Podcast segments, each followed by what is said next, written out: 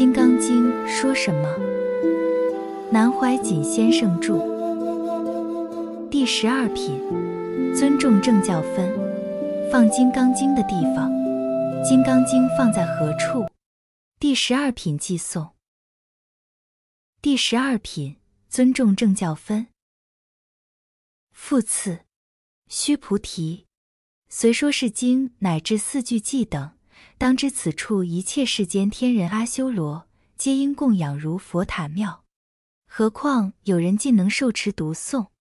须菩提，当知世人成就最上第一稀有之法。若是经典所在之处，即为有佛。若尊重弟子，放《金刚经》的地方。复次，须菩提，虽说是经乃至四句偈等。当知此处一切世间天人阿修罗，皆应供养如佛塔庙。这是佛吩咐的话，我们要特别注意。他说：“须菩提呀，虽说是经，再次告诉你，这个《金刚经》乃至《金刚经》里面的四句偈等，它有多大的威力呢？当这一本经放在这里，当知此处，你应该要了解。”这个放经的地方，只要有这个经摆在那里，或者经里的四句偈放在那里，他说，不管天、鬼、神、阿修罗等，都要磕头膜拜，就应当供养。他说这一本经或者里头的四句要义，就代表了佛的塔庙，好严重啊！可是几十年来用《金刚经》包烧饼油条的也很多呢。那个时候，《金刚经》不是塔庙，而是烧饼油条了。何况有人竟能受持读诵？须菩提，当知世人成就最上第一稀有之法。若是经典所在之处，即为有佛。若尊重弟子，这本经典乃至四句偈在那里一摆，就代表了释迦牟尼佛本身在此。有那么严重？一切天人神魔鬼不能不顶礼膜拜，更何况还有人能够研究这个经典，懂了这个经典，进而修行，领受在心，保持佛的境界，乃至有人每天念一卷或者一节《金刚经》，这个功德大的不得了，威力也大得很。须菩提呀，我告诉你。当知世人成就最上第一稀有之法。若是经典所在之处，即为有佛。若尊重弟子，你要知道啊，这个人如果能够照样的印出来，古代是靠写经的，有的出家人还刺写写经。大陆上常有人这样写经，不过只能拿来供养，因为白纸上用血写起来呈半咖啡色。并不清楚。我年轻时皈依一位普钦大法师，他刺血写了一部《华严经》，八十卷啊，《金刚经》才一卷。他写了三年，也是八指陀头，两个指头燃了供佛的。燃指供佛是用棉花包起手指，放在油里泡，然后用火点燃供佛。要跪在那里，声色不动，脸都不红。所以说，不能不使人肃然起敬。后来他闲谈时告诉我，写字出来，马上拿笔蘸去写是不行的，因为血会凝结成块。所以血滴下来以后，马上用中药店买的白鸡，一起像研墨一样研开，才能用。古人经典要靠抄写，所以写经的功德很大。现在是靠印刷就行了。《金刚经》放在何处？佛告诉须菩提：一个人能够喜爱《金刚经》，研究它，又使它流通，这个人已经成功了，在这个世界上是第一等人，成就了最为稀有之法，是人中少有的了不起。成就第一稀有之法，在四川、湖北经常用的一句土话。对于很久没有来的朋友，偶然来了，称他为稀客，难得来一次的稀客，也就是稀少之稀，两个字通用。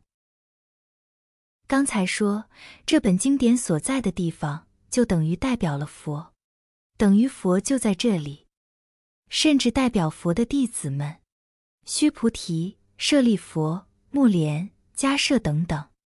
这个经典多严重啊！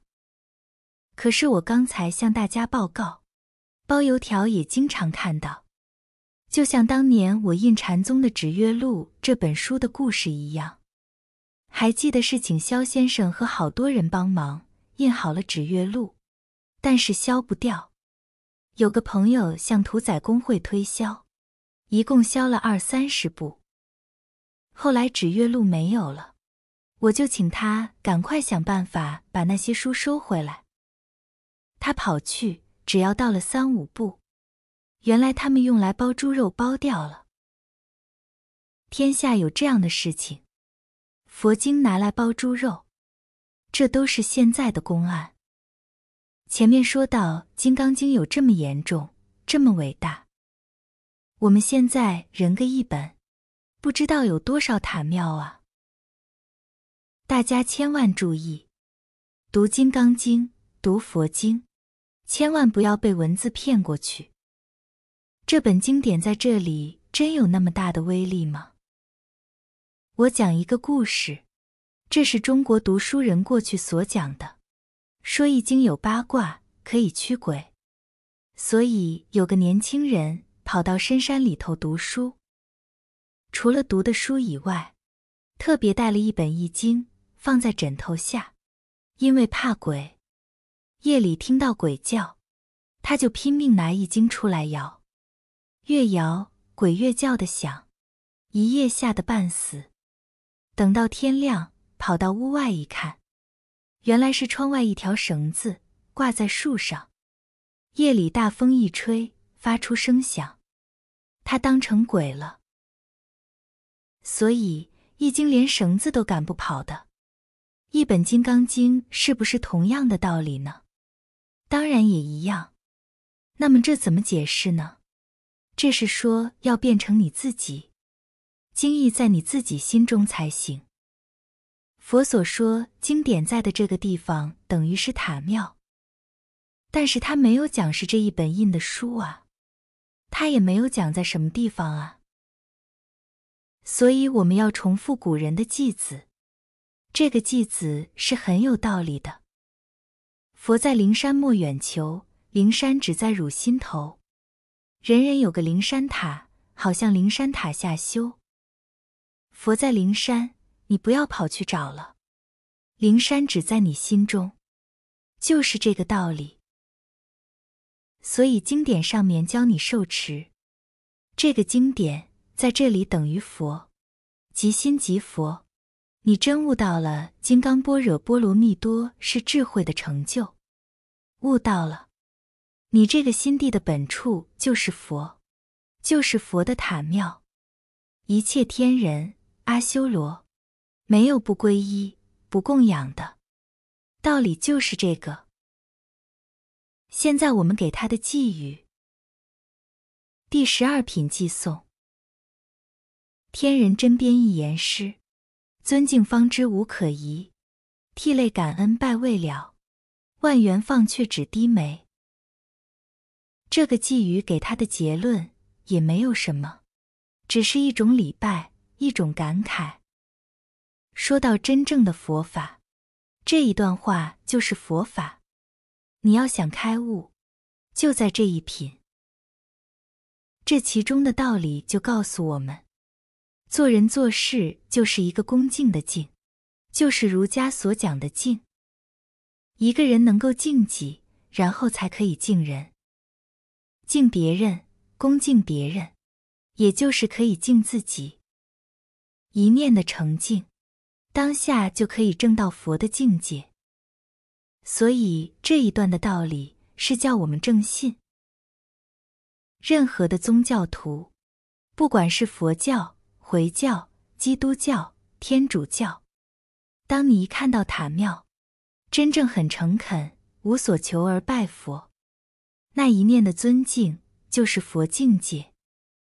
第二念就不是了，拜一下，然后想想，哎呦，我的香蕉放在这里蛮可惜，水果在这里恐怕烂了，庙上恐怕吃不完，最好分一点给我带回去。这第二念就不是佛了。天人针编一言诗，这是天人一针救命的针。中国的中医学。本来是一鞭、二针、三灸、四汤药，现在所谓刮沙子、拔火罐等方法，都是鞭法的遗传。原来的方法是石头来刮的，病深一点时只好扎针。第三步就是用酒，就是拿火烧。病深进入了内脏，再吃汤药。所以“针砭”两个字经常合起来用，就是由这个道理来的。当然，中国后世医学，针是针，灸是灸，鞭是鞭，分开了。